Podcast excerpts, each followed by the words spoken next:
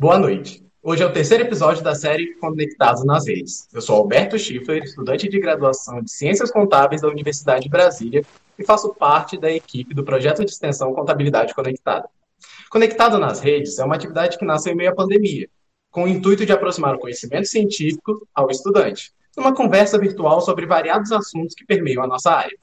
Esse evento é promovido pelo projeto de extensão Contabilidade Conectada e o BFDF ambos coordenados pela professora do Cinelli Regis Botelho, do CCA-UNB. Boa noite a todos, meu nome é Júlia, eu também sou aluna do curso de graduação em Ciências Contábeis na Universidade de Brasília e faço parte da equipe do projeto da UBFDF. É, hoje nós vamos receber o professor Dr. Moisés Cunha, da UFG, e a gente vai conversar com ele um pouquinho sobre investimentos. O professor Moisés Cunha é formado em Ciências Contábeis, graduação em Ciências Contábeis, é mestre em Ciências Contábeis pela UNB, pelo UFPE, UFPB e UFRN, e é doutor em Contabilidade e Controladoria pela USP. Além disso, ele também é coordenador regional da Olimpíada de Educação Financeira do Goiás. Eu tenho que falar também que ele tem um canal no YouTube, nós recomendamos o canal dele no YouTube, que ele trata sobre educação financeira. Professor, muito obrigada por ter aceitado o nosso convite e participar da live. Seja muito bem-vindo. Eu que agradeço, Júlia, Alberto, Teófilo, Contabilidade Conectada. Eu que agradeço muito o convite e estou aqui ansioso para a nossa conversa. ok? Tá, ok. Muito obrigado. Boa noite, pessoal. É, eu sou Teófilo, sou estudante daqui de graduação também, do, do curso em Ciências Contábeis na UNB. Também faço parte da equipe do, do projeto Contabilidade Conectada. E, primeiramente, boa noite também, professor. É um prazer tê-lo aqui conosco. É, ficamos sabendo que ontem foi o seu aniversário, então meus parabéns, a equipe toda deseja um feliz aniversário. E nessa live de hoje, né, o aniversário é do Senhor, mas a gente que está ganhando aqui o presente, né? Então vamos para nossas perguntas. E antes de começar as perguntas, informamos que o chat está ativado, ou seja, por favor, deixe seus comentários, participe e assim ainda mais produtivo. Nossa primeira pergunta. Professor, sabemos que um dos primeiros passos a, a, é, ao se começar a investir é definir o perfil do investidor. Então, eu gostaria de saber, né, que o senhor explicasse, gostaria que o senhor explicasse para quem está começando ali a investir agora, o que seria esse perfil do investidor e qual a melhor forma de definir ele? Bom, é, Teófilo, o perfil do investidor, eu digo o seguinte, por que, que ele é um dos primeiros passos, né? Primeiro porque ele, ele tem que definir qual é o seu comportamento individual perante as decisões de investimento. E ele definindo esse perfil dele, se ele é, por exemplo, é conservador, se ele é moderado ou se ele é arrojado, ele pode montar a estratégia de investimento. Uhum. Porque num passo mais avançado é você montar as suas estratégias de investimento. Por exemplo, né, só citando, se você tem um perfil conservador, uhum. né, geralmente você vai mais associar os seus, as suas estratégias de investimento mais foca, focado o quê? Naqueles investimentos que te dá mais segurança e menos e, e não tanta rentabilidade. Por exemplo, renda fixa. Se você é mais arrojado, né, se tem um perfil de mais arrojado, você vai montar suas estratégias de investimento que focado mais numa rentabilidade maior, mas também assumindo maiores riscos. Então, isso é íntimo de cada um. É, é, quando a gente, por exemplo, abre uma conta num banco, né, ou numa corretora, muitos querem ficar, é, olha, faça aqui um questionário para saber qual é o seu perfil. Uhum. Então, esse esse perfil, ele é, é o que eu falei, ele é individual, ele é, é, é, é quase que o CPF da pessoa. É uhum. É por isso que eu, que eu tenho muita resistência quando alguém fala assim: o que, que você me indica para investir? Eu falo, não, calma. Primeiro você tem que se conhecer. Você tem que uhum. saber qual é o seu perfil, né? Porque, por exemplo, pesquisas já mostraram que, por exemplo, mulheres são mais conservadoras do que homens, por exemplo. Uhum. Trazendo alguns, alguns, é, é, é, alguns dados de pesquisa, né? Jovens são mais arrojados do que pessoas mais com, com mais experiência, né? Pessoas uhum. mais adultas. Então, ma, mas isso também não é uma regra, uhum. entendeu? Isso é na média, né? Agora, existem as exceções. Eu, eu tenho colegas, amigas, por exemplo, que que tem um perfil de, de arrojado, entendeu? Mas uhum. isso é uma coisa íntima, é você se conhecer. Pessoas, por exemplo, que têm muita ansiedade, né? É muito ansiosa, essas pessoas geralmente elas são mais conservadoras. Por quê? Uhum. Porque elas não aguentam o, o sobe e desce do mercado de maior volatilidade, de maior risco, entendeu? Não sei se eu respondi, né? Sim, sim, o senhor respondeu. Eu até achei interessante essa questão da, de, de uma pessoa com mais ansiedade ter um perfil mais conservador. Eu achei que fosse ao contrário, né? Achei que ela fosse um pouco mais leviana. Ah, agora eu vou ali, vou. Eu achei que fosse ao contrário, até interessante. É, mas assim, pelo menos em pesquisas, a ansiedade faz com que a pessoa ela não segura, por exemplo, um índice, por exemplo, eu vou, vou, vou, vou, trazer um índice aqui, um tal, que eu gosto muito, que é o drawdown, que é o quê? É o índice de quando a empresa bate no topo, entre o topo e a maior caída dela. Então nós uhum. temos empresa, por exemplo, que esse, essa, essa diferença é de 30% num período. Uhum. A pessoa ansiosa, ela não consegue. Quando ela vê uma, uma empresa cair 2, 3%, ela vende. E ela não espera essa retomada, digamos assim, né? Mas isso é, é como eu estou falando, isso não é regra. Mas uhum. isso é da pessoa, ela tem que se conhecer, ela tem que fazer uma alta avaliação, uma alta análise. Entendeu? Uhum. E com a experiência, né? Eu, eu, eu, posso dizer, porque eu tenho mais de 15 anos que estou no mercado financeiro como investidor também, né? Uhum. É, e eu já passei por todos esses estágios, entendeu? Então eu já, eu já fui conservador lá no começo, né? Porque também vai do montante, né? Do uhum. seu. O que, o que a gente diz o seguinte: é, é o quanto você está propenso a perder.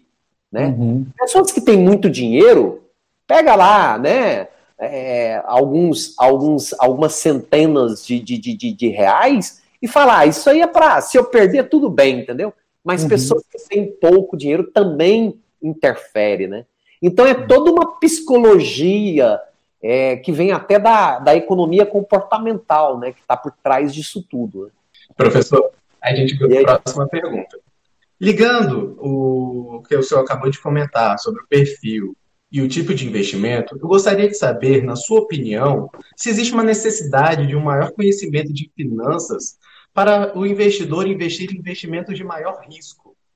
Se existir, como identificar o melhor momento para fazer esse tipo de investimento? Ô, Alberto, boa pergunta. Tem, tem que ter um conhecimento. Eu não, não, não diria assim, há necessidade para você ser investidor, fazer uma faculdade, fazer um curso de pós, uma especialização? Não. Eu diria que não. Mas você tem que ter conhecimento, você tem que fazer cursos técnicos, você tem que fazer pelo menos essa, por quê? Porque é o que eu digo até nas minhas lives, né, nos meus cursos que estão na internet, no meu canal do YouTube mesmo tem, é, é o que eu digo. O, o, imagine que o mercado financeiro é um supermercado, certo? Do jeito que tem produtos bons, tem produtos ruins. Então, se você não tiver conhecimento, você cai em várias armadilhas, inúmeras armadilhas. Né? É, eu, eu cito muito, por exemplo, as armadilhas que os bancos fazem com os correntistas. Né? Eu, eu lanço até um desafio sempre nas minhas lives para iniciantes, né? nos meus cursos para iniciantes. Pergunta, por exemplo, quem que o, o, o, gerente de banco um dia indicou, por exemplo, títulos do governo para investir. Geralmente, o que, que o gerente de banco indica? Ele indica um CDB, ele indica, por exemplo, um título de capitalização, ele indica cardeneta de poupança, ele indica é, é, produtos que quem não tem conhecimento entra e são muito danosos para suas finanças pessoais. Por quê? Porque são produtos ruins, que vai dar uma, bom, uma boa rentabilidade é para o banco, porque ele vai captar o seu dinheiro a baixo custo e vai investir o seu dinheiro né, com, ganhando em cima disso, né? Sem, sem, digamos assim, sem esforço, né? Então, assim, é, é, na, na, na, na, na resposta à sua pergunta, primeiro é, tem que ter, né? Como você identifica o bom produto?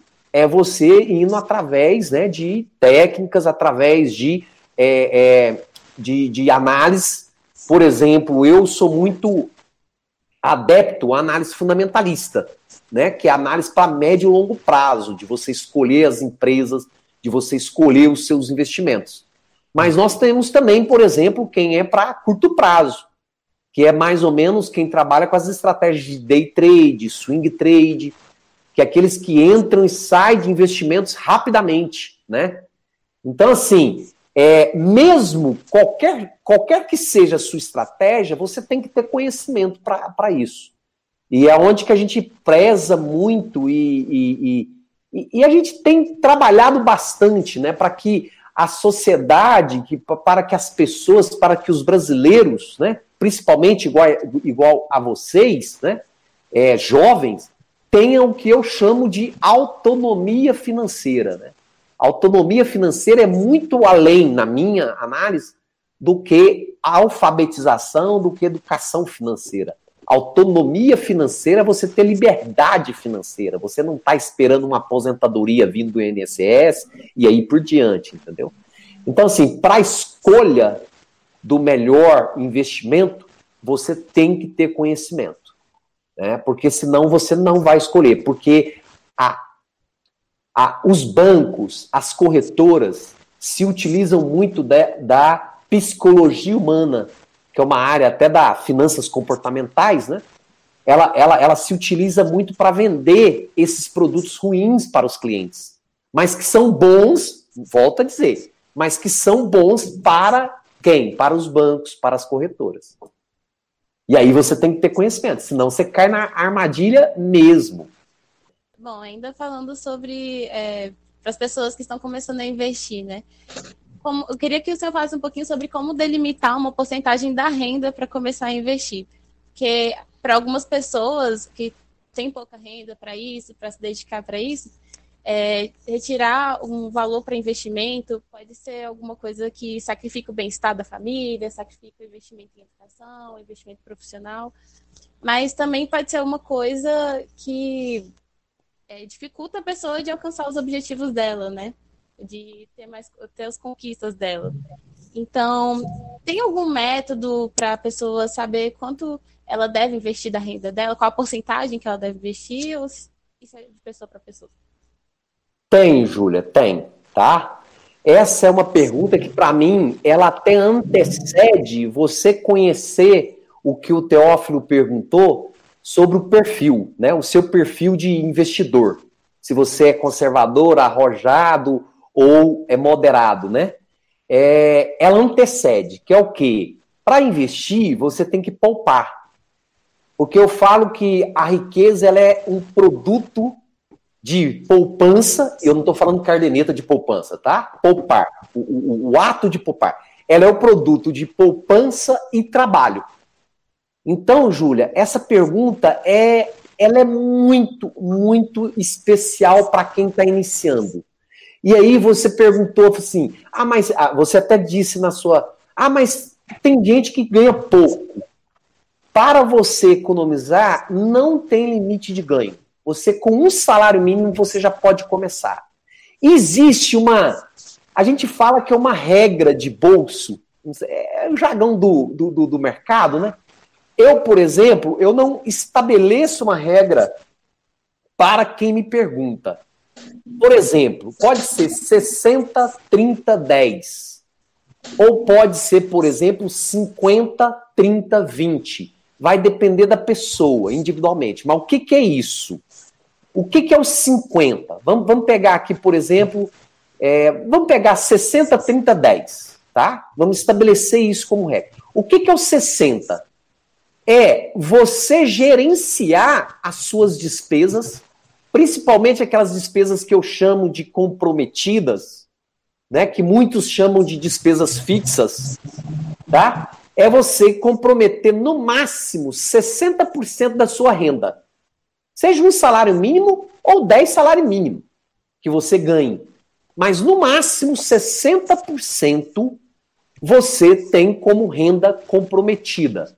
Aquela que está engessada, você tem pouca gestão. No segundo, no segundo momento, é os 30% que eu falo. Então, 60% para isso, 30% é o quê? Os seus, o que eu chamo até dos prazeres da vida.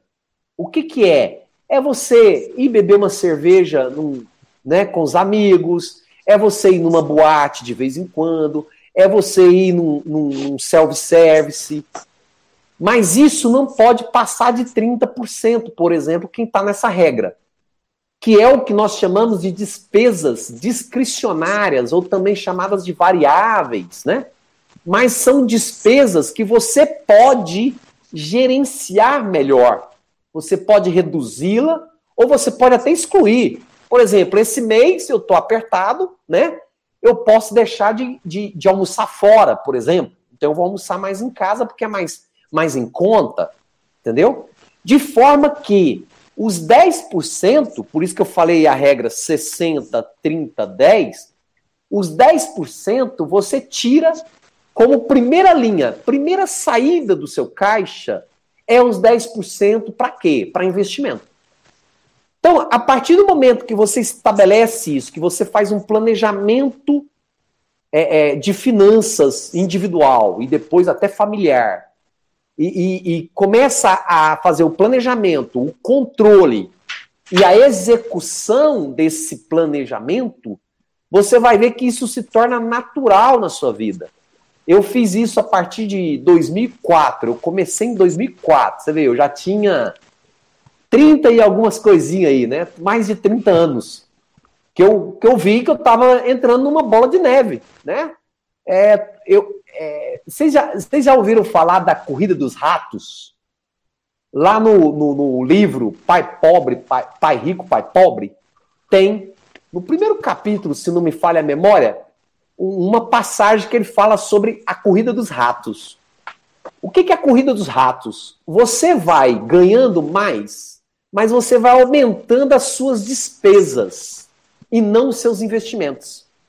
Ou seja, vai aumentando os seus gastos e não os seus investimentos. Conforme você vai aumentando os seus ganhos. E aí você fica numa corrida de sempre ganhar mais para sempre gastar mais. Então, isso te prejudica. E por que, que acontece isso? Porque você não faz um planejamento.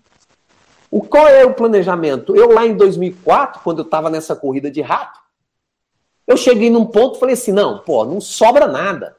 E eu não paro de aumentar minha renda, mas eu não parava também de aumentar o meu gasto. Aí eu falei, não, para.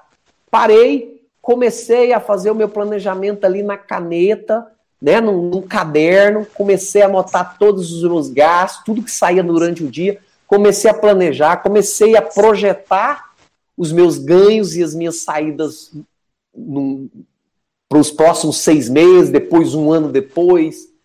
E aí eu comecei a o quê? A estudar, claro, né? Nunca parei de estudar. E a é, pôr como primeira, ou seja, a prioridade, a primeira saída que sai do meu caixa é esses 10%, que eu estou falando da regra, ou seja, é o meu investimento. Eu comecei naquela época, por isso que não tem uma regra, Júlia. Porque eu comecei naquela época, como eu estava muito, muito endividado, eu comecei com 5%. E depois aumentei para 10%, depois aumentei para 15%, e hoje eu já pratico 30% daquilo que entra como renda, né? 30% ele sai automático para os investimentos. E aí os outros 70% eu divido entre o quê? Comprometido e os prazeres, porque nós também não podemos. Quer, quer maior prazer do que gastar? Porque gastar dá prazer, né? Comprar um carro novo, comprar um, um, um, um sapato novo, uma camisa nova, isso dá prazer. Tomar uma cervejinha, né? É uma, é, é, eu gosto de cerveja, aquelas artesanais, que são mais, né, mais caras. Isso dá prazer pra gente. Um hobby, jogar um tênis tal. Isso, só que isso não pode ser retirado da sua regra de investimento. Tudo bem, Júlia? Eu acho que eu, né, eu, eu, eu dei, um recado. eu dei um bom recado aqui. Mas isso é muito importante, viu, Júlia? É para quem está iniciando, isso é essencial. Quanto mais cedo vocês começarem, melhor, mais rápido vocês alcançam autonomia financeira. Certo, ficou claro. É, a gente tem uma pergunta no chat também para essas pessoas que estão começando a investir, né? O Fernando Pinto. Ele perguntou: então o mercado de risco deve ser evitado por leigos? E se eu, leigo, contratar um profissional como você? Fernando, é, não, não. Primeiro, todo investimento tem risco, todo, inclusive caderneta de poupança. Quem falar que não tem risco, o Brasil já, já confiscou caderneta de poupança, é porque vocês, né, os, o pessoal que está aqui na live comigo, né, é, é, são novos, mas, por exemplo, o, o, o Collor, Fernando Collor, quando foi presidente, ele confiscou as cadernetas de poupança. É, o, o, Brasil já, já pediu quatro moratórias na sua história. O que, que são moratórias? Deu calote, não pagou a dívida coisa que a Argentina está quase fazendo, por exemplo, hoje. Então, todo investimento, Fernando, tem risco. O que vai é aquilo que nós falamos aqui, é do seu perfil. Se você gosta de risco, vai para investimento com maiores riscos, como, por exemplo, renda variável. Mas não quer dizer que renda fixa também não tem risco. Tem renda fixa que o risco é altíssimo. Você pega, por exemplo, fundos de investimento aí de renda fixa, é, é, debentures, que são é, dívidas, títulos de dívida de empresas, que tem um risco enorme, muito maior do que alguns de renda variável, como ações, como, por exemplo, fundos imobiliários. Então, assim, eu, eu não digo que, que você tem que é, é, sair de, de, de riscos maiores, não é isso. Se você está iniciando e é leigo, é melhor você começar devagar e fazer o que nós sempre indicamos, sempre que pode, uma diversificação.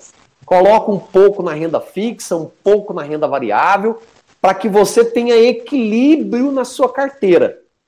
E vai, claro, estudando, vai, é, é, é, é digamos assim, fazendo, aprendendo.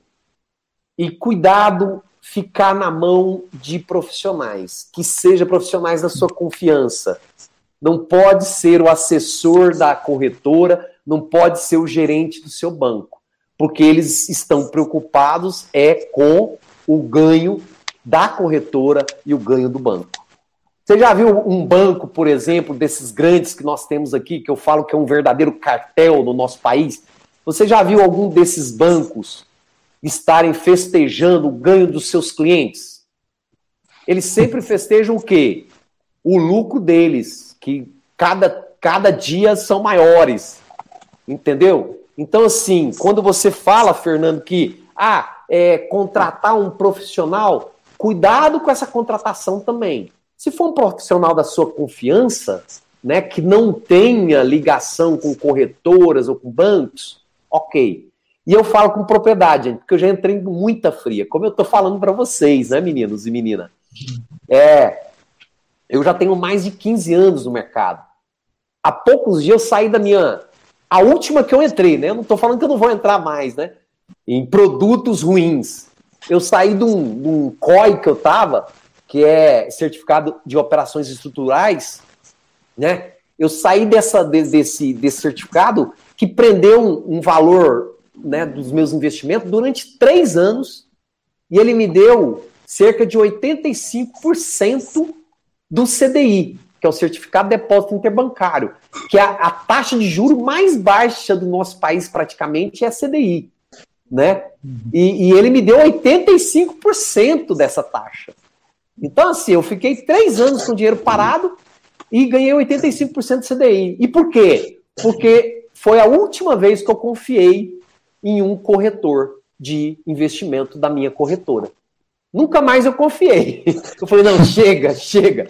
Porque eu estou cansado de dar meu dinheiro na mão de quem quer pegar o dinheiro com baixo custo para investir para ganhar mais. É isso que as corretoras e os bancos fazem. Mas nós precisamos deles, né? Eu tenho um banco para entrar meu, minha renda e tenho corretora para fazer investimento mas é porque é necessário né, essa intermediação financeira. Mas se eu não precisasse, ou se entrasse direto no meu bolso, eu não queria ter nem banco e nem corretora. Tudo bem? Eu espero que eu tenha ajudado, Fernando. E nosso chat aqui tá bombando, né, professor? Alguns que comentários bom, aqui. Né, Alvin Aguiar, parabéns, professor, adoro o seu canal. Para quem não sabe, né, já dissemos, o professor tem um canal lá onde ele dá várias aulas de educação financeira, né?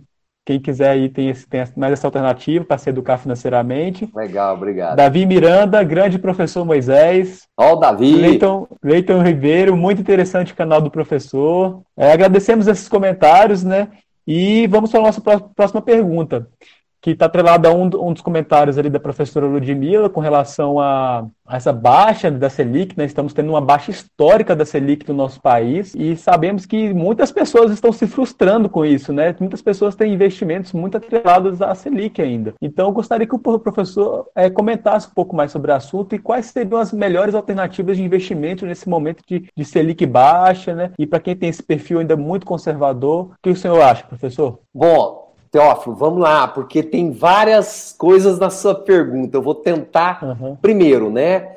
É, a Ludmilla falou. É Ludmilla, né? É isso? Sim, a professora Ludmilla. Isso, a professora Ludmilla falou sobre Selic. Pessoal, é, há pouco tempo eu fiz uma live com um professor lá da USP, professor Fabiano Gausti. Claro, a gente comentou sobre isso. É claro, tanto é que isso até o Banco Central já está trazendo as suas projeções. Não se sustenta um país estar pagando uma taxa básica de juro, que é a Selic, hoje na casa de 2%, 2% ou 2,25%, alguma coisa assim, né? É essa taxa ser abaixo do risco país. Eu não sei se vocês sabem o que é o risco país, né? É a diferença entre os títulos brasileiros e os títulos americanos, por exemplo.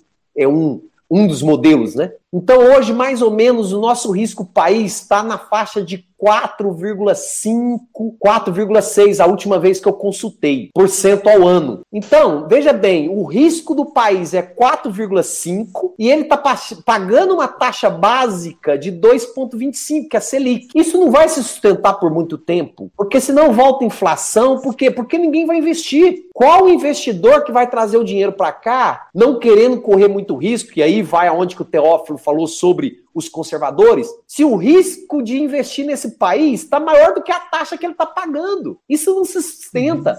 Então a Selic ela vai voltar para patamares de 6%, agora, em 2021, uhum. 2022, no máximo até final de 2022, ele volta para 6%. Não tem uhum. como. Até porque o nosso país é extremamente dependente de investimentos externos. Porque uhum. a gente não gera riqueza. Nossas empresas não geram riqueza, o país não gera riqueza. E aí depende muito de investimento de fora. Agora, esses investidores não vêm para cá com esse nível de taxa de juro em relação ao risco que eles vão assumir. Uhum. Bom, aí falaram, ah, eu hoje, por exemplo, eu tenho Selic. Eles, ela serve como um caixa. Tá pouco, mas é garantido. E eu sei que isso vai aumentar no longo prazo. Se vocês pegarem as rentabilidades, as maiores rentabilidades nos últimos 15 anos, 20 anos, são de títulos do governo. Primeiro, o título do governo atrelado à inflação, que hoje eu indico bastante, porque até hoje eu não sei se vocês viram hoje uma notícia, não sei também se é verdadeira, que o governo está querendo lançar a nota de 200 reais. Quando um país emite um dinheiro até com notas novas, com valores diferentes, porque nós temos no máximo de 100 reais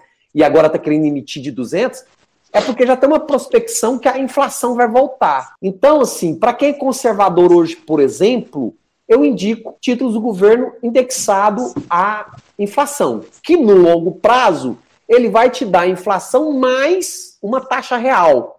Que hoje essa taxa real é maior do que a Selic, mas poderá não ser. Mas a Selic também está embutida a inflação. Então, uhum. assim, tem esse para conservadores, tem o próprio pré-fixado, título do governo pré-fixado. Aí eu já tenho uma reserva contra ele, porque se é pré-fixado, ele não tem, vai, ou seja, se você compra ele hoje, você já sabe o que, que vai, vai ter de, de, de rendimento no longo prazo. Então, se a taxa de juro abrir, que é o esperado, você perde com ele, né? Por uhum. causa da variação do, da marcação a mercado que a gente chama. Mas, é, é Teófilo, é, é, dando assim um feedback para o pessoal que é conservador, eu continuaria nos títulos do governo, que seja Selic, porque ela vai, ela vai uhum. aumentar, não tem como ficar nesse patamar.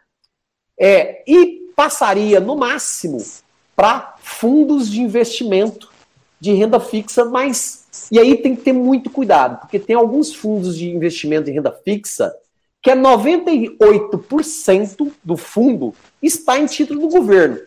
Uhum. Que inclusive está lá nas minhas aulas, né? Que eu, onde eu falo, pô, então para que, que eu vou investir num fundo se eu estou pagando taxa de administração para o fundo, certo?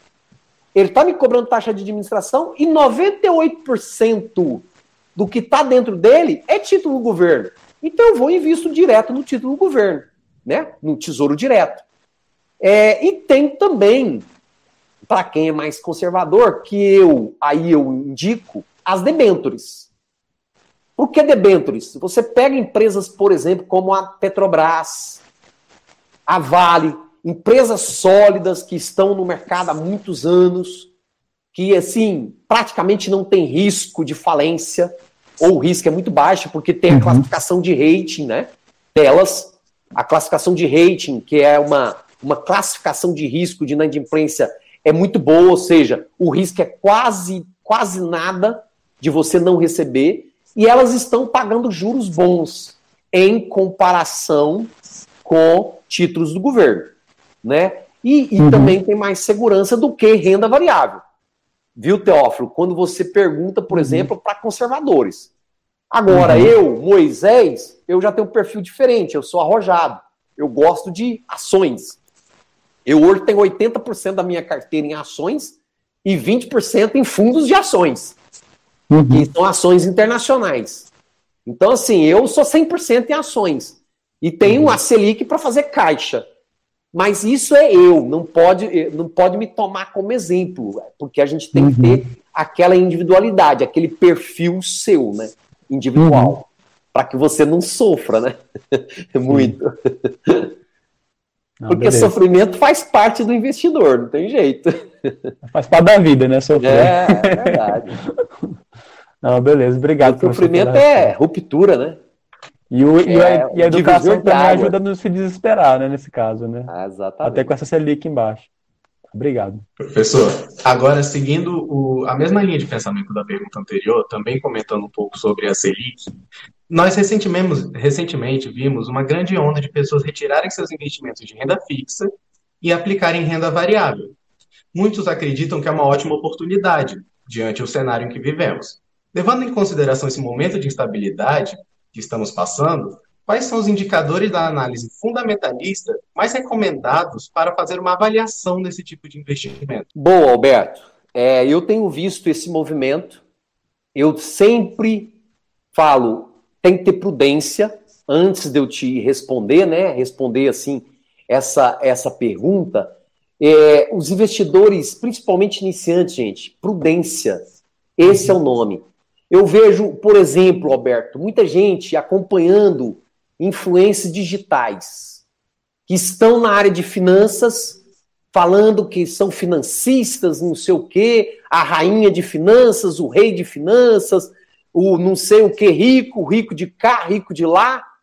E o que, que eles ficam? Ficam indicando o investimento. Eu não indico, por exemplo, aonde, em qual empresa você investir, porque eu acho isso uma deslealdade com os meus seguidores. Por quê? Porque cada um tem que ter o seu perfil e cada um é individual, né? Esse é o primeiro ponto. Então, assim, cuidado com esse efeito manada que eles estão querendo fazer. Por quê? Porque isso também, gente, pensa o seguinte: se eu sou influencer, certo? E tenho ali 2 milhões de seguidores, se eu falo assim, olha, vamos investir agora na empresa X, nós temos pouco mais de 2 milhões de pessoas físicas dentro da Bolsa de Valores. Eu não sei se vocês sabem. Certo? Se eu tenho 2 milhões de seguidores, imagina se desses 2 milhões, 100 mil seguidores acompanhar esse investimento. Esse investimento bomba. E eu já comprei lá atrás. Então eu ganho junto. E muito. Então, assim, eu vejo primeiro com prudência isso. Tem que ter prudência. Não pode simplesmente ser aquele, aquela pessoa alienada. Nossa, eu vou, esse cara falou para mim fazer isso e eu vou fazer. Mas você tem que perguntar por que, que você vai fazer e ter a resposta, né? Por que, que eu estou investindo nessa empresa? Por que, que eu estou investindo nesse ativo que ele está indicando? Aí vai na análise fundamentalista que você falou. Eu indico a análise fundamentalista, que é onde que eu milito e gosto, para quem tem a estratégia de position ou estratégia de buy hold. O que, que é uma estratégia de position? É aquele cara que segura por um de determinado tempo, mas não é por 20, 30 anos aquela, aquela ação, aquela, hum. aquela empresa, certo? É por dois meses, seis meses, um ano, e ele vai acompanhando os movimentos da empresa, estudando aquela empresa que ele está investindo, né? E o buy and hold, esse não, esse já é para ficar para aposentadoria. Fica 20, 30 anos com, ela. No Brasil, eu acho muito difícil você ter uma empresa para ser buy and hold. Por quê? Porque o Brasil tem um, um mercado financeiro pífio, com pouquíssimas empresas, com baixa liquidez e uma grande concentração nos grandes acionistas. Então, nós que somos meros mortais, que somos os minoritários, temos que ter cuidado. Por quê? Porque a arbitragem no nosso mercado é assim diária.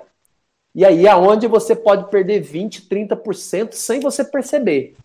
Porque você não fez análise fundamentalista. Aí é onde que entra a análise fundamentalista, Alberto, que você me perguntou, que eu sempre indico.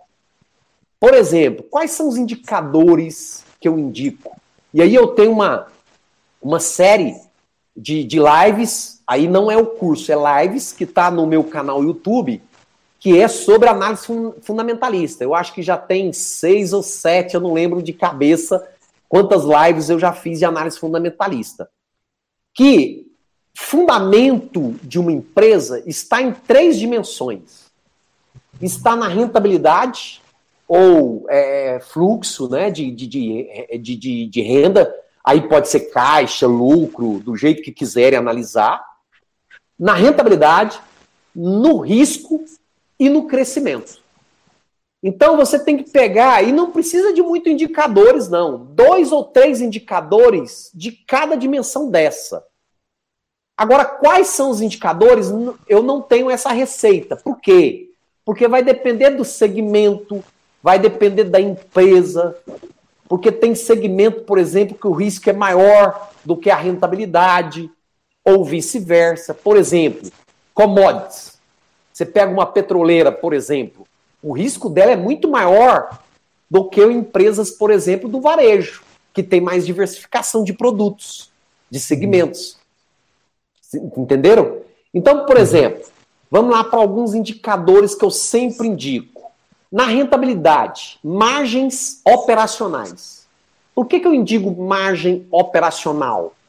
Porque é o que sustenta uma empresa no longo prazo, é o que ela produz da atividade fim. E aonde que mostra isso, a atividade fim dela? É o operacional. O financeiro é depois. Então, margem do EBIT, que eu gosto de trabalhar, né, por exemplo, ou margem do NOPAT, que a gente fala, que é o lucro operacional líquido de imposto. Um outro indicador é retorno, né, dentro da, da rentabilidade. Ou eu trabalho com ROIC, ou eu trabalho com ROE. O ROIC é o retorno sobre o investimento de capital, né? Que eu uso o EBIT sobre o capital investido. E o ROE, que é o retorno sobre o equity, ou o retorno sobre o patrimônio líquido que aí já é vendo o que, que sobra para o acionista final. Mas eu uso um desses dois, ou os dois às vezes. Pronto. Esses são os três indicadores básicos de rentabilidade, fundamentalistas. No risco, o que, que eu uso? Endividamento e estrutura de capital. Qual é o endividamento dessa empresa? Apesar que vai, como eu disse, vai depender dos setores, dos segmentos né? E também, uhum. aí eu uso um risco que não é muito praticado pela nossa contabilidade, que é o risco, um risco de mercado, que é um risco chamado é, é um mercado de ações, né? É um risco chamado risco de liquidez de bolsa. Uhum. Por que liquidez de bolsa? É número de negociações. Se uma empresa tem baixa negociação, é aquela empresa, por exemplo, que ela na abertura do pregão, ela já sobe 10% ou já cai 10%. Na, logo na abertura. Por quê? Porque ela não tem muita demanda sobre ela. Então fica uma arbitragem muito grande pelos controladores. Então eu tenho muito receio dessas empresas. Mas então no risco, eu olho endividamento, que aí é, é, é, é dívida mesmo, dívida líquida, por exemplo, dívida bruta, né, sobre o, o seu é, é, sobre, sobre o seu ativo, sobre o seu PL, depende do, do segmento. E esse, esse, esse, essa liquidez, que também eu olho sempre que eu posso. É, esses dias mesmo tinha uma empresa que eu estava acompanhando, né? É, que caiu para mim lá, eu falei assim, vou acompanhar essa empresa, né? E ela abria já subindo 10%. E de repente caía 10% no mesmo pregão. Aí você vai ver, ela tem 200, nego 200 negociações no dia inteiro, né? Tem 30 negociações, tem 80 negociações num dia inteiro. Você pega uma Petrobras, ela tem milhares de negociações uhum. durante o dia. Entenderam o que eu estou dizendo? Uhum. Isso é liquidez Sim. de bolsa, né, que a gente fala. E por fim, índices fundamentalistas na área de crescimento. Qual índice que eu olho? Taxa de crescimento da empresa, por exemplo, que é um produto entre a rentabilidade e o reinvestimento dela. Então, essa taxa G, que é uma taxa de crescimento que a gente faz, eu uso muito. Ou tem um indicador muito utilizado também, um segundo indicador de crescimento, que é o CAPEX, que é a despesa de capital, que é a despesa para crescimento, sobre a depreciação. Se esse indicador for maior do que 100, CAPEX sobre depreciação, se esse indicador for maior do que 100, quer dizer que ela está investindo mais do que ela deprecia dos seus ativos. Uhum. Então ela está crescendo. Se ele for menor do que 100, quer dizer que ela não está investindo nem para repor o seu capital físico. Entendeu? Que está expressado ali na, na, na, na depreciação.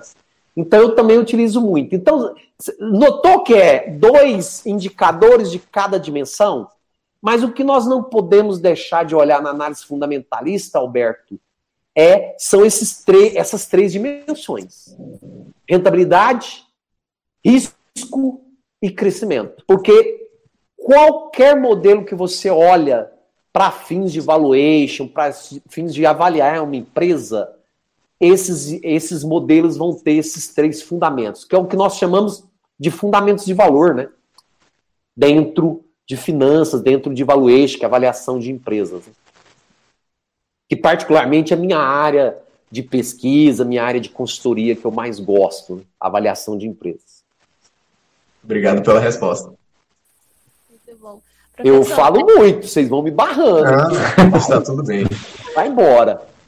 A Sofia Fala, Júlia. Sofia Santos está perguntando no chat. Existe alguma biografia indicada para utilizar como base para os cálculos dos indicadores? Sofia? Santos. Sofia Santos. Sofia, eu gosto do, de, de alguns autores, por exemplo, sendo bem técnico, tá? Eu não estou querendo ser teórico, porque tem autores teóricos, que não é o caso. Eu gosto de livro do, do Damodaran, que é um indiano lá da, da Universidade de, de Nova York. É, ele é uma celebridade mundial na área de valuation. Então ele tem os livros dele já são traduzidos é, para análise fundamental, valuation, que é, é, é razoável, tá? Mas eu gosto desses e gosto de um livro, mas aí ele já é ele é bem, ele é bem consultoria, mas ele, ele não tem traduzido. Ele tem espanhol ou inglês, que é o livro do Pablo Fernandes, que eu também gosto. Eu tive contato com esse autor no mestrado, inclusive foi na UNB, e de lá para cá eu estudei muito esse autor que, na verdade, ele não é pesquisador mais, ele é muito mais consultor, muito mais é, técnico do que pesquisador. Então ele desenvolve, ele, e ele ensina muita coisa legal lá, assim, entendeu? Se você está falando de bibliografia para análise fundamentalista bo bom, né? E você acha muita coisa na internet também boa, tá? Hoje, com essa dis disseminação de informações, tem muita coisa boa no próprio YouTube que tem por aí, tem muita coisa legal.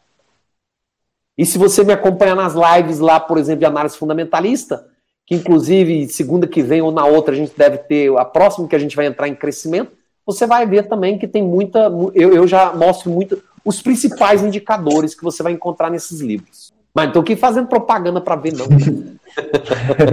Fazer. tá lá livre, tá lá livre. É, é 0800. E tem mais aí, Júlia? Alguma outra no, no chat? Agora é comigo, professor. Vamos lá. É...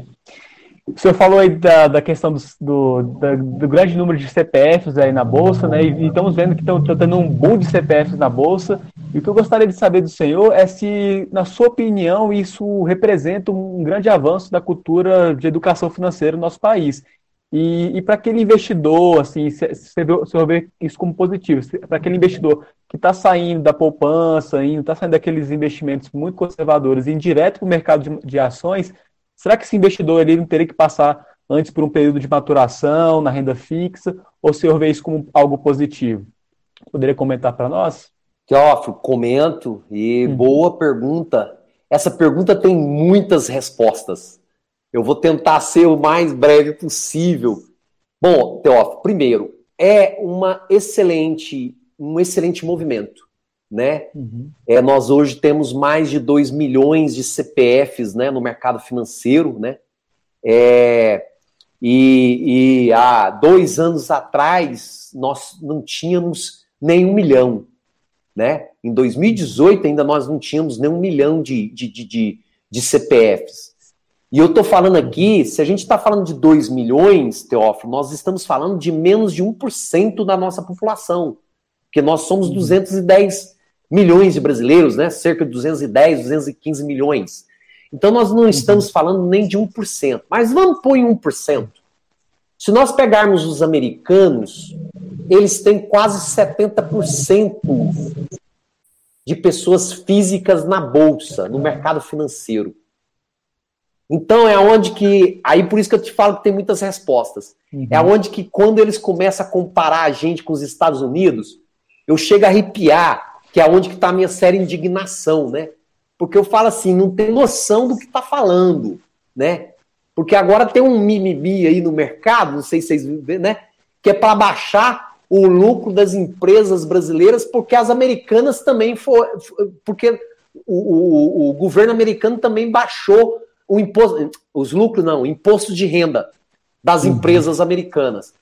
Cara, nós poderíamos ba baixar? Sim, Iria ser uma distribuição de renda? Sim, se nós tivéssemos igual aos Estados Unidos, com 70% da população dentro da bolsa. Uhum. Porque aí, tendo mais lucro, era mais dividendo distribuído. Só que nós só temos 1%. Então, primeiro eu queria chamar a atenção disso, né? Dessa, desse mimimi que fica no mercado querendo comparar a gente aos Estados Unidos. Uhum. Mas é um movimento muito bom. Agora, tem que ter um esse movimento tem que ser com prudência, principalmente eu indico sempre para os iniciantes. Novamente, não vá por causa da conformidade, por o efeito manada. Porque uhum. todo mundo está indo, eu vou também. Não. Saiba o que você está fazendo.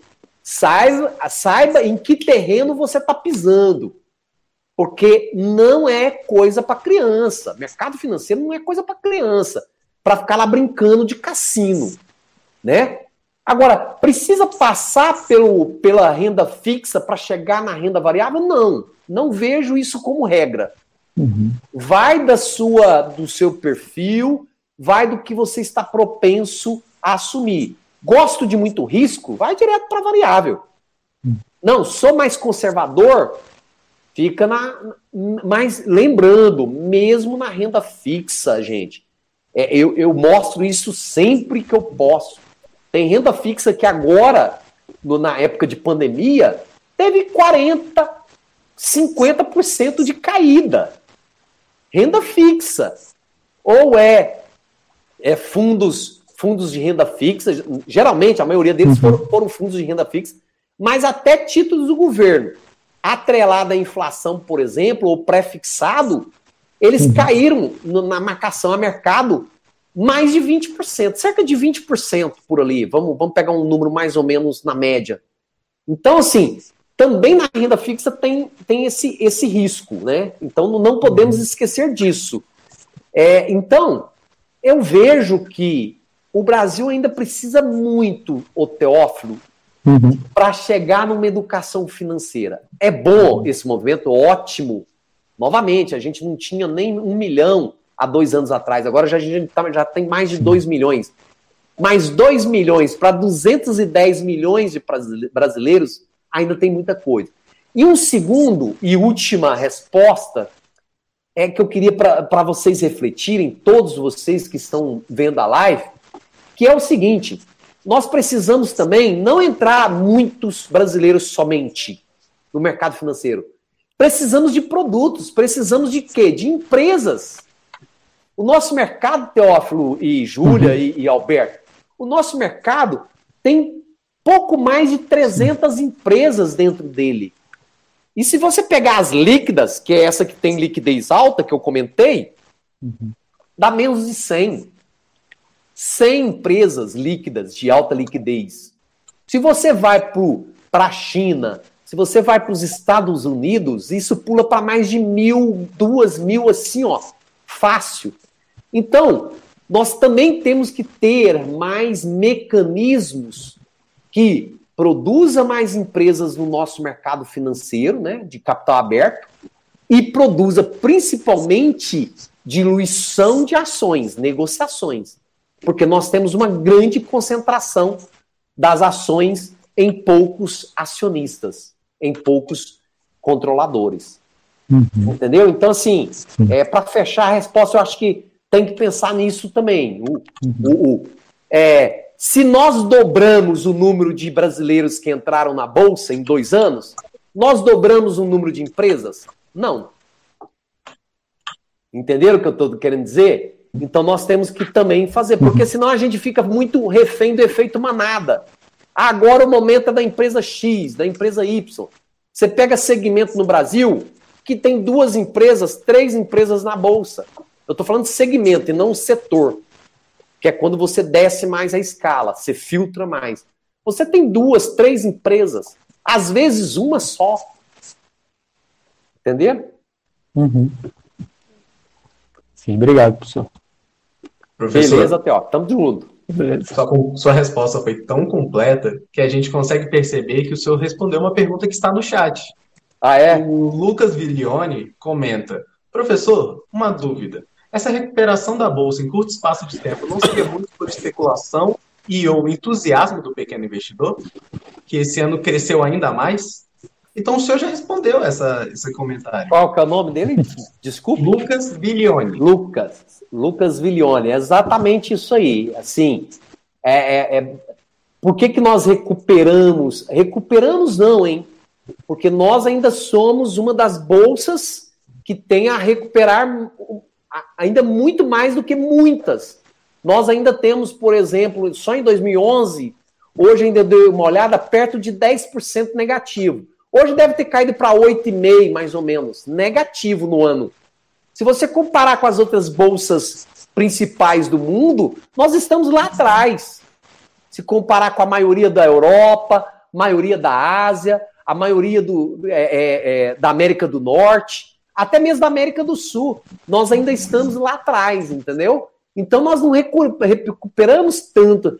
É porque a recuperação foi muito rápida. E aí a gente também pode acrescentar, Alberto, para o nosso colega, que pode ser também devido ao quê? A informação. Como hoje a informação é muito rápida, é muito dinâmico o mercado.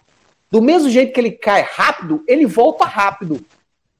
Isso tem mostrado, inclusive, em pesquisas. O tempo, o duration, né, que a gente fala, o tempo de duração da caída tem diminuído. Né? Se nós pegarmos crises mais antigas, isso demorava mais. Isso tem diminuído. Mas nós ainda. E aí, é, nós temos esse fator também, que eu concordo com ele, que é esse crescimento de pequenos investidores, que isso faz com que, né, que suba e a falta de liquidez. porque uma empresa com meia dúzia de, de negociações, ela pode subir 10, 15% num dia, por exemplo, né, que eu estou citando. Tudo bem? Mas é Tudo isso bem, aí. Professor. Obrigado, Lucas. Professor, chegamos agora em 57 minutos de live e eu gostaria de ler um comentário também da senhora Maria José, que todos nós da rede Contabilidade Conectada compartilhamos desse sentimento. A senhora Maria José diz: excelente aula sobre investimento, com orientações principalmente aos leigos. Boa didática. Parabéns aos alunos e o entusiasmo da professora do Cinelli. Ô, oh, dona, dona, Maria José, muito obrigado aí, né? Por até nos motivar a, a, a, a, dar mais, digamos assim, mais feedback, né, para os leigos, né? E aí, junto com a Dulcinelli aí, que está sempre aí presente aí na, na, na, na à frente desse projeto e tão bem tocado, tão bem orquestrado e tão bem administrado por ela e por toda essa meninada linda aí que pega pega no chifre do boi, como diz lá no, no interior. Eu sou mineiro, né? Então lá no interior fala assim: não, vamos pegar no chifre do boi, né? Quando a gente fala vamos chegar, pegar no chifre do boi, não é pegar no boi, não, é, é ou seja, pegar no trabalho mesmo, né? Trabalhar. Isso aí, dona Maria José, muito obrigado aí pela. Professor, e para finalizar minha parte por agora, eu queria só fazer um complemento ao que o senhor já estava respondendo. Qual a opinião do senhor sobre a relação entre a efetiva implementação da educação financeira nas escolas e esse futuro dos investimentos no nosso país? Tem uma relação, é, Alberto, direta, é, positiva e significativa, com certeza. Porque é, se nós, por exemplo, se você pega os países mais com IDHs maiores, né, Hoje até eu estava lendo uma pesquisa, analisando uma pesquisa para o Congresso USP que eu estou participando, e, e lá apresentaram os 20 maiores, os 20 países com maior sustentabilidade, né, numa pesquisa lá. E aonde que, inclusive, uma dos, dos tripés da sustentabilidade é o, o, a análise econômica financeira, né? E, e para minha surpresa, o que, que você, que, quando você olha para a amostra de 20 países de maior sustentabilidade, são os 20 países que têm maior IDH e o maior investimento em educação financeira. Entendeu? Porque a educação financeira é a base da, assim, é a base de uma sociedade que vai, digamos assim, desenvolver junto distribuição de renda, é, oportunidade para todos, essa é a minha visão. Então eu vejo uma relação muito direta com isso, né? Porém, como eu estou aqui também, aqui no Goiás, eu sou o coordenador da, regional da Olimpíada Brasileira de Educação Financeira, o que que a gente, que é a OBEF, né, a rede OBEF, o que que nós percebemos, pelo menos do ano passado para cá, que nós estamos trabalhando com as escolas públicas, principalmente aqui no Goiás, e algumas particulares. Primeiro, a falta de preparo dos docentes, dos professores que vão dar essa base lá, lá na escola, no fundamental, no ensino médio. Não tem, é muito, muito pequena. Geralmente é um professor de matemática, um professor de ciência ou um pedagogo que ministra educação financeira nas escolas. Isso a gente tem visto, inclusive, em algumas pesquisas. Então, assim, e que não tem formação nenhuma de finanças. A verdade é essa. Então, assim, eu vejo uma relação extremamente positiva né, entre é, esse crescimento, essa, essa educação financeira e essa obrigatoriedade nas escolas. Porém, nós temos que fazer isso de uma forma melhor conduzida, principalmente de políticas públicas, né? De envolvimento do Estado, mas não com leis. Olha, a partir de hoje é obrigatório. É obrigatório ter e manda um monte de cartilha, um monte de livro. Eu, por exemplo, eu, eu, eu tive algumas escolas, o Alberto, Júlia e Teófilo, eu tive algumas escolas que eu vi livros fechados em caixas, livros de educação financeira que foram mandadas há um ano, dois anos atrás. E por que estava ainda fechado em caixa? Porque os professores não têm, como eles não têm formação, eles falaram assim: eu não quero nem ver isso. Porque nem eles, às vezes, nem o professor tem educação financeira. Porque ele não teve. O nosso país não tem uma cultura de educação financeira. Muito pelo contrário, o nosso país tem uma cultura é de gasto, de endividamento. Entenderam? Por quê? Porque isso né, traz dinheiro para uma elite aí que a gente tem no país que, né, que, quer, que quer sempre explorar os mais necessitados. Ah, vocês me desculpem aí, estão enviesando um pouco para a política aqui, mas o mercado brasileiro ele é muito político. Extremamente, mercado financeiro brasileiro. Ele é extremamente político. Eu falo que nós temos aí seis bancos, que são os seis maiores bancos, que são donos de 85% do crédito disponível no mercado. Então, quem dita regra, quem dita taxa de juro? Igual a Selic aí, está 2,25%. Quem paga 2,25% de juro? Pessoa física. Me mostra uma pessoa. Nem no consignado a gente consegue isso. Entenderam o que eu estou dizendo? Uhum. E por quê? Porque o crédito está em meia dúzia de bancos que eles é que ditam a taxa de juro. Quem dita a taxa de juro no Brasil é banco, não é o mercado, não é nem o governo. O governo dita uma taxa de juro que, na verdade, vai beneficiar, no final da linha, é os bancos. Porque quando cai Selic, cai o quê? O seguro que os bancos têm que, que, que pagar. Entendeu? Que são seguros como, por exemplo, o Fundo Garantidor de Crédito, que é um fundo privado. Então cai esse, esse seguro. Então, entenderam o que eu estou dizendo? Então, é, não sei se tá. É, talvez agora eu não estou falando para tão leigos, mas o que eu quero dizer é que a, a, a, essa, essa educação financeira ela é bem-vinda, Alberto, desde que ela seja uma política pública efetiva, e ela não devia ser política de governo, ela deveria ser política de Estado, como é, por exemplo, no Japão, como é nos, na Europa Ocidental. Entendeu o que eu estou dizendo? Uhum. Beleza. Muito obrigado, professor. Bom, pegando o gancho aí, já que a gente falou de política, de Estado. É... é... Cuidado que eu fico indignado quando fala de política no Brasil, hein? no é bom sentido. Já, no Brasil já está próximo da reforma tributária, né? Depois da reforma da Previdência, parece que. Júlia do céu, que vespeiro, mas vai lá, Júlia. Vai lá. Parece que depois da reforma da Previdência, essa se tornou a próxima prioridade, né?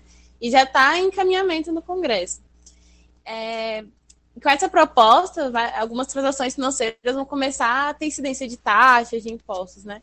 Por exemplo, LCIs e LCAs, que muitas, muitas pessoas escolhiam elas justamente por não ter incidência de imposto de renda, de IOF. Então, você acha que com essa reforma tributária, a maneira de investir do brasileiro vai mudar drasticamente? Ah, Júlia, Júlia. Vamos lá, pessoal. Reforma tributária. Vocês mexeram num vespeiro. Eu acho que é para o meu sangue, né, começar a ferver. Primeiro, Júlia, se vocês me permitem, né, até os nossos seguidores aí, a reforma tributária, para mim, deveria ter sido a prioridade zero desse país. Aquela principal. Uma verdadeira justiça tributária tem que ser feita nesse país urgente. Isso eu já estou falando há anos. Isso não é desse governo, do governo anterior, do antes, do antes. Isso tem décadas, décadas, tá? Então vem todo tipo de, de, de, de socialista, é, é, progressista, é, é, liberais. E por que, que eu digo isso? E por que, que eu digo isso? É muito simples. Primeiro, a nossa, nós não temos, isso é mito, nós não pagamos a maior, o maior, um dos maiores tributos no mundo. Não. A nossa média de tributo total Está abaixo da média da OCDE. Só para terem uma ideia, abaixo da média da OCDE. O que, que nós temos no Brasil, Júlia? É uma inversão da pirâmide tributária, que você encontra só no Brasil. Ou ele mais um ou dois países. O que, que é essa inversão da pirâmide que eu falo, gente? Nós temos como.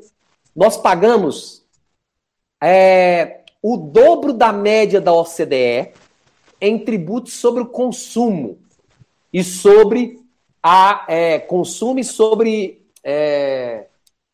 Oh, meu Deus do céu. Faltou, faltou a palavra aqui. Sobre consumo e sobre serviço, desculpa. Uhum. O que, é que eu estou falando aqui, gente? A média da OCDE, vamos supor que a média seja, eu estou chutando agora porque eu não tenho esse número na cabeça, seja de 10%, o nosso é 20%, que são os tributos indiretos que nós chamamos, que é os tributos que todo mundo paga, que é quando compra um arroz, com um arroz no supermercado, quando compra uma carne, quando vai cortar o cabelo, quando compra uma camisa, bem, é, é, consumo e serviços. Quando vai cortar o cabelo, fazer a unha, isso é um dos maiores tributos do mundo, é o brasileiro. E lá na pirâmide baixo tem o quê? Um dos menores tributos do mundo, que é sobre o patrimônio e sobre a renda. Grandes rendas, principalmente. Nós somos um dos menores do mundo. Nós estamos a metade da média da OCDE. Estão entendendo o que eu estou dizendo? Então, o que tem que ser feito, Júlia, primeiro, numa reforma tributária é esse ajuste. É desonerar o pobre que paga imposto, que é no consumo e no serviço, e onerar os grandes os grandes patrimônios e as grandes rendas. É só você pegar os tributos com IPVA. IAT no Brasil não paga IPVA. Mas um carro de 10 mil reais paga IPVA. IAT é isento. Quem tem iate no Brasil? Milionários. Estão entendendo o que eu estou dizendo? Jato não paga IPVA. Quem tem jatinho particular no Brasil? Herança. Tem um mimimi aí que o pessoal fala o seguinte, né? Os neoliberais. Eu falo neoliberais de Araque. Me desculpa porque eu não estou aqui também para agradar a todos. É neoliberais de Araque. Vocês sabem qual que seria a tributação de um verdadeiro neoliberal a tributação soberança, chuta em um percentual. Se você fosse um neoliberal, na essência, qual que seria a tributação sobre herança? 100%. Porque o neoliberalismo, ele, ele prega o quê? Meritocracia. Se você não contribuiu para aquela fortuna, você não tem que receber nada. Aquela fortuna quem fez foi seu pai, sua mãe, seu avô, sua avó. No Brasil, é uma das menores taxas do mundo é herança. E aí vem esse mimimi que eu sou liberal, eu sou neoliberal. É de Araque, não sabe nem o que é neoliberal, para falar a verdade para vocês. E aí eu chego na reforma tributária, Júlia. A reforma tributária hoje que está no, no, no, no, Congresso, tem várias. Então a tal de PEC 110 é a que eu sou adébito no momento porque ela mexe nessa pirâmide. Mas a reforma tributária de projeto de lei que entrou agora com esse governo é piada. É piada. E eu, novamente, todos os governos têm culpa no cartório, porque eles não fizeram. E essa aí não é reforma tributária, Júlia. Isso aí é uma simplificação tributária. Primeiro, o, o, o governo mandou uma, uma proposta inicialmente para mexer só com PIS e com fins. Porque ele quer fazer por projeto de lei e não por PEC. E a justificativa dele é porque por PEC você tem que ter dois terços do, do Congresso e ele não tem. Ele quer ir por lei, que é a, a maioria simples. Só que aí ele vai mexer com PIS e com fins. Sabe o que vai acontecer? Aumentar tributo para o pobre porque ele vai pôr uma alíquota geral para todo mundo. Então, aquele pobre que pagava menos na cesta básica, que porque ela era subsidiada, ele vai voltar a pagar a mesma coisa que o rico paga. Entendeu? Por quê? Porque o pobre só come a cesta básica. Porque é o que sobra para ele, coitado. Ele é necessitado, ele é frágil.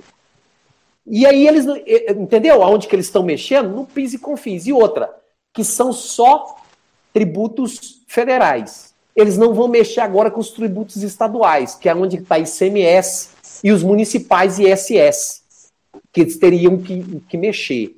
Então, assim, na, ao meu ver, Júlia, eu já estou ficando quente. Essa, essa pergunta foi capciosa. Ao meu ver, nós da sociedade temos que fazer uma pressão forte para o Congresso, porque o nosso Congresso, na sua maioria, eles representam as grandes corporações, tá? E não o povo. E eu não estou falando só Congresso Nacional, não, hein? Eu estou falando judiciário e estou falando executivo também. Não vem falar que quem é culpado é o Congresso, não. O executivo está no bolo e judiciário também. E, e, eles não vão mexer com isso. Por quê? Porque eles não querem mexer com a elite, com os ricos, que não paga tributo sobre dividendo. Brasil é o único país, junto com a Estônia, que não paga tributo sobre dividendo. Aí tem um mimimi que fala o seguinte: mas se a gente tributar dividendo, o capital externo sai do país. Ah, me perdoe, deixa sair então, ué. Peraí, só vem capital para explorar? Entendeu? E não para contribuir, para agregar valor? Então eu prefiro ficar sem esse capital. Eu prefiro. Porque se não está agregando, está explorando.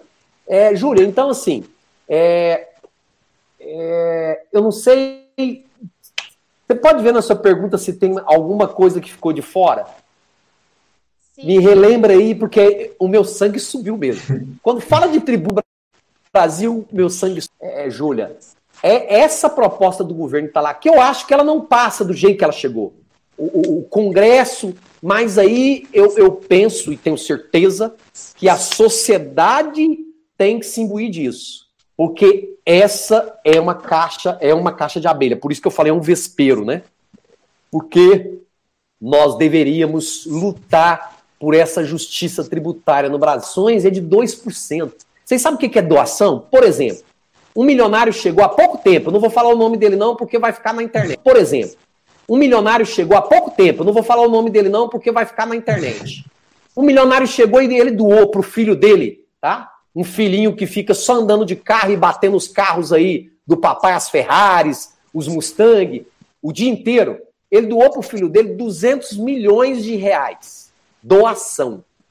O filho dele foi, declarou imposto de renda sobre os 200 milhões, que ele recebeu de 2 e 4%. 2%. Agora, se você tem um contra-cheque nesse país de 7 mil reais, você paga 27,5% na fonte. Isso é uma injustiça in, in, inaceitável. Inaceitável. Vocês sabem quanto que é o imposto de renda sobre herança na Noruega, Nova Zelândia, Finlândia, perto de 60%. Porque se você recebeu, é, é o que eu falo da sociedade equi, equilitária, se você recebeu isso como herança, você explorou, ou quem conseguiu essa, essa riqueza, explorou os recursos humanos, sociais e naturais daquele país. Então ele tem que devolver quando ele né, vai embora, como, como diz, quando é, morre, desencarna, ele tem que devolver para a sociedade. E isso é neoliberal, 60%. Agora, falar que no Brasil é neoliberal, herança aqui é por Estado. Tem Estado que cobra 4%, tem Estado que cobra 6% e aí por diante. Só para vocês terem uma ideia, que é a taxa de herança nesse país. E ganha 7 mil por mês, 27,5 na fonte, no contra-cheque. A Sofia ela já está falando aqui no chat que quer uma live com você só sobre a reforma tributária. É. Tamo aí, Sofia. Mas, mas, me chama um dia que eu, entendeu? Eu tenho que tomar assim um suco, né, antes para me acalmar. Senão o sangue sobe. Tributo, se eu for falar sobre isso, mas só continuando, né? É, o senhor falou é, a minha próxima pergunta seria sobre dividendos, se eu já deu uma, uma boa explanada aí para nós, né? E é uma questão polêmica, né? Só para tentar um pouco, querer entender um pouquinho mais, adicionando um pouquinho mais de pimenta aí nesse, nesse calor. é... Não importância não. Essa Vou questão... ligar o ar-condicionado aqui. eu lembro muito das minhas aulas de legislação tributária, né, sobre essa questão de dividendos. Pessoal, tinha gente era muito polêmico, né? Porque tinha gente que achava que era bitributação, tinha gente que não achava que não era bitributação, mas eu não quero ir muito polêmico, não. Eu quero saber do senhor o seguinte: se eu. Tudo indica que não, pelas suas respostas, mas eu queria saber. Se eu ver é, uma ameaça ao mercado de ações no Brasil, caso é, comece a tributar dividendos no nosso país? Como é que o senhor vê isso? É uma grande ameaça ou não? É algo natural e que pode realmente ser implementado sem grandes, sem grandes prejuízos aí para nós? Vamos lá, Teófilo. Vai esquentar, uhum. hein? Opa! Precisava disso, o termômetro aumentar. Vamos lá, olha só. Primeiro, isso aí é, é falácia. Esse negócio que. Isso aí é para não mexer. É a justificativa desses, novamente, desses neoliberais que não entendem de neoliberalismo, certo? Que tá pregando. Cara, eu, eu, eu, eu sempre faço a pergunta pro cara que defende. O resto do mundo tá certo e só o Brasil está errado? Ou o Brasil está certo e o resto do mundo está errado? Porque só o Brasil que não cobra. Uhum. Só o Brasil é uhum. é a Estônia, para não falar, né, que eu, a Estônia, para quem não sabe, é um paísinho com, eu acho que tem 20, é 2 milhões de habitantes, que era a antiga Iugoslávia, que ela foi ali despregando, e tem um paísinho lá no meio uhum. chamado Estônia. Então, eu já uhum. começo assim a discussão com alguém que defende isso. Ah, então o Brasil está certo e o resto do mundo está errado. Eu não acredito nisso. Me desculpa. Isso para mim é imaginação. É coisa de gente que acredita em terra plana eu penso. Esse é o primeiro ponto. Segundo, é, é Teófilo, uhum. quando você fala sobre é, é, é, se o mercado vai sofrer. Qual mercado vai sofrer? O mercado de ações, que a gente acabou de falar que só tem 1% dos brasileiros lá dentro? Uhum. 1% br brasileiros? Não, 1% de CPF. Que pode uhum. ter gente lá que não é brasileira. Que, que, que, que se cadastrou e abriu uma conta e está lá. Entendeu o que eu estou dizendo? Então é esse 1%. É, então, aí, claro, num primeiro momento, vai haver o que nós falamos que é o efeito manada. Né? A hora que isso, vocês vão ver, acompanha no mercado financeiro, a hora que isso entrar na pauta do Senado, a bolsa despenca. Mas despenca uhum. por quê? Qual o fundamento? Não tem fundamento. O fundamento, ele não se sustenta. Porque todos os países do mundo tributam dividendo. E uhum. segundo, aí eu volto também no que você falou, Teófilo, que é essa bitributação. Gente, pelo amor de Deus. Aí é para quem não estuda contabilidade, né? Para quem não é avançado, para quem não é muito assim, né? Para quem não é muito evoluído, né? Por quê? Porque é, é brincadeira, né, gente, que eu estou falando da contabilidade, porque eu sou contador também. Por que, que eu falo isso? Uma coisa é pessoa jurídica, outra coisa é pessoa física. Quem recebe dividendo é pessoa física. Certo? Não vai tributar. Ah, mas ela foi tributada no, no, na empresa. Então, peraí, ué. Eu sou funcionário público, então eu não posso pagar imposto também, ué. Porque meu, o, meu, o meu salário vem de tributo que já foi tributado. Entenderam? Entenderam a lógica? Muito simples. Não, uhum. peraí, ué. Então me volta os meus 27,5% todo mês que, que, que, me arranca, porque quem me paga são os tributos. Já foram tributados lá na fonte. Seja tributos de, de onde vier. Então, uhum. se ele está me tributando o meu salário, é uma bitributação. E dividendo é salário para pessoa física. É como se fosse salário. Entenderam o que eu estou dizendo? Uhum. Por que, que vocês acham que o Banco Itaú, ano passado, ele, ele, ele, ele distribuiu o maior valor de dividendo na história dele, 22 bilhões. Porque ele ficou sabendo que ia entrar em pauta tributar dividendo. Uhum. O que, que eles fizeram? Vamos liberar caixa. Só que esses 22 bilhões, cerca de 56% de 22 bilhões foram para três famílias, que são os controladores. Não, não, não, distribui renda. Por isso que eu falo. Se você aumentar o lucro, de, reduzindo, reduzindo é, é, imposto, aumentar o lucro dessas empresas, quem vai receber mais dinheiro são essas três famílias. Eu estou citando como um uhum. exemplo. Mas isso serve para pra, praticamente todas as empresas brasileiras uhum. que estão na bolsa, né? De capital aberto.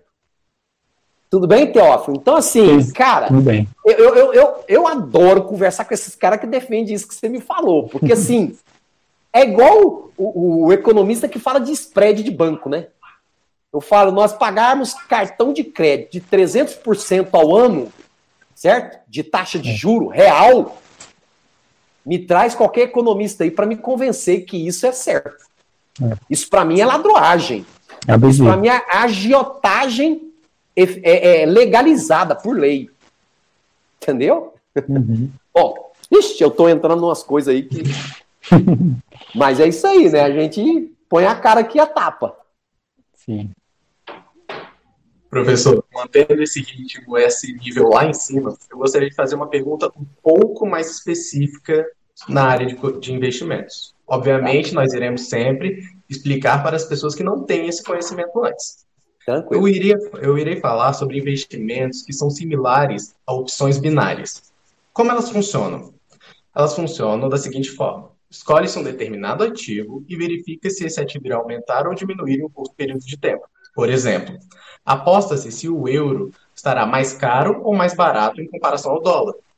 Assim, criando um conceito de ganho ou perda para a corretora, que essa está sendo a contraparte da operação. Criou-se uma cultura em desenvolvimento sobre a operação de alto risco devido ao alto retorno. Porém, tal mercado ainda não se encontra regulamentado pela CVM.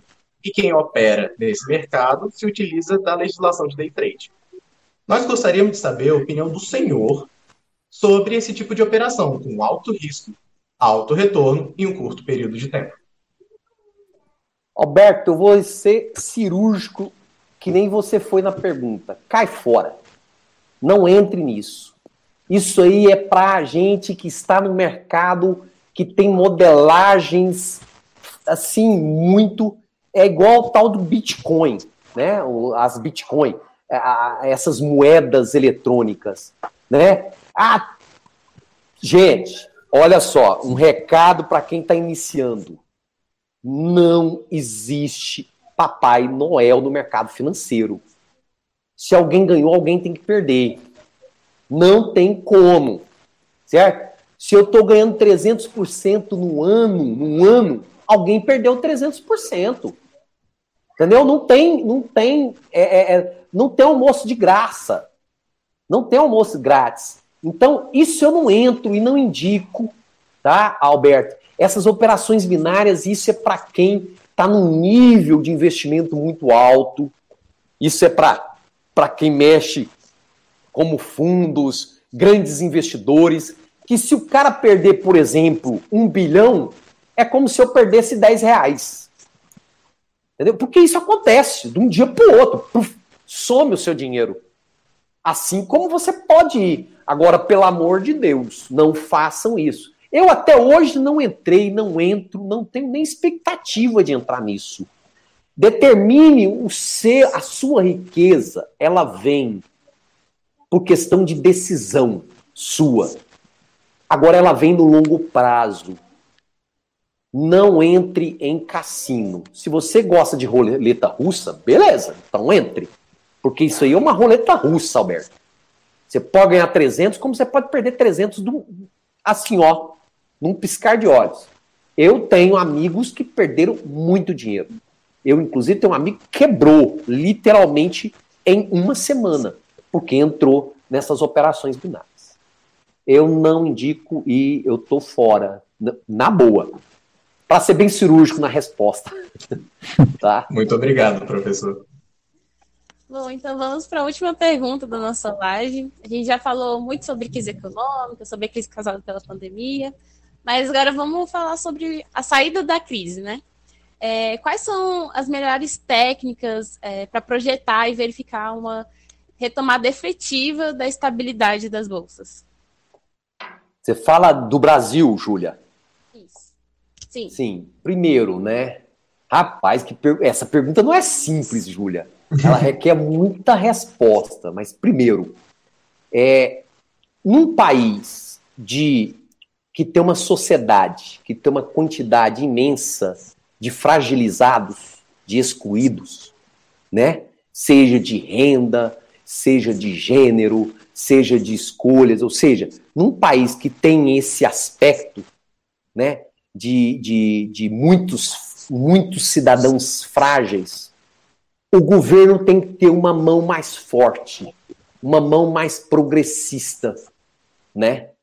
É, e por que, que eu falo isso, Júlia? Porque tem que vir políticas públicas que faça com que essa retomada ocorra. Senão não vai ocorrer. O mercado sozinho não dá. Você sabe por que, que o mercado sozinho não dá conta?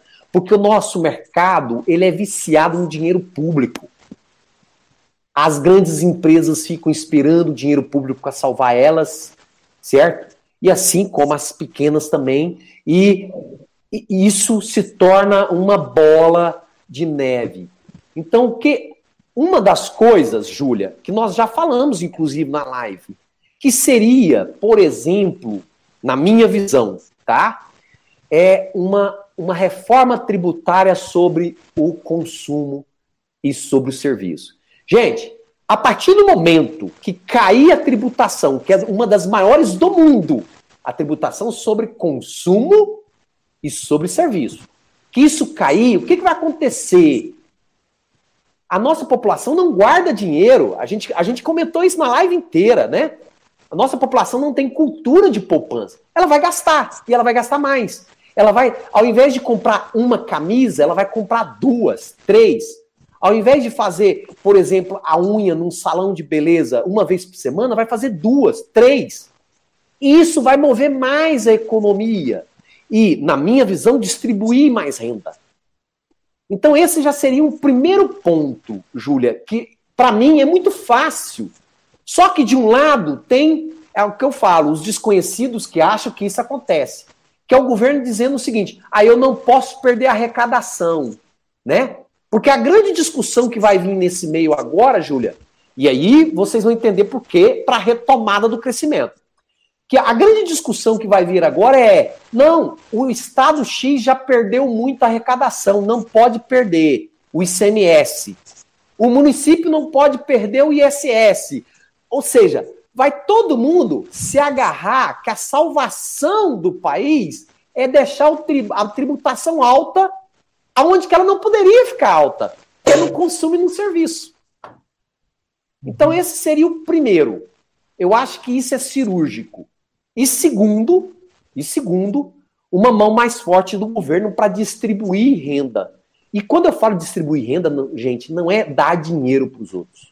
É só pegar nos últimos anos o nosso país o quanto aumentou a pobreza, aumentou a fome, aumentou a concentração de renda, né? Os ricos ficaram mais ricos. É só pegar os números. Isso aí não sou eu, né? É, não sou eu que estou falando aqui, é a ciência na nossa área né, que está mostrando isso claramente. Agora, se a gente for do, do grupo que não, não, não, não acredita em ciência, aí fica difícil tudo, né? Não tem jeito. Então, esse eu acho que seria um ponto, Júlia. E outro é da liquidez para o mercado. Por exemplo, vocês veem agora, por exemplo, as empresas pequenas, micro, o quanto esse povo sofreu.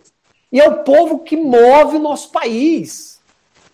Quantos por cento de emprego está na mão dos micro, pequenos e médios empresários? Um percentual altíssimo. E vocês já, já leram o quanto que está difícil deles pegarem empréstimo para salvar eles? E quando pegam, são empréstimos com taxa de juros altíssimo. Porque na nossa cultura, Taxa de juro de 10%, 9% ao ano não é alto, mas é altíssimo. Por quê? Porque essas micro e pequenas empresas não têm receita. A receita deles afundaram.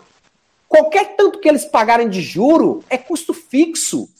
Então, primeiro eles tinham que ter uma taxa de juro quase que zero, como a maioria dos países que eu citei aqui de maiores IDH. Não vem com esse negócio dos Estados Unidos, não. Vamos falar de país bom mesmo. Vai lá nos maiores IDHs, tá? Índice de Desenvolvimento Humano. Pega esses países e fala assim, vamos ver como que se comporta isso lá. Essa é a chamada que eu faço aqui. Então, como que eles fizeram com as pequenas, micro, pequenas e médias empresas? O dinheiro chegou na caixa de correio para eles. Não precisou ir lá e mostrar para banco que tinha receita, mostrar aquele monte de papel. Mas isso, gente, é justificativa para não dar o recurso. É isso que, você, é isso que a gente tem que entender.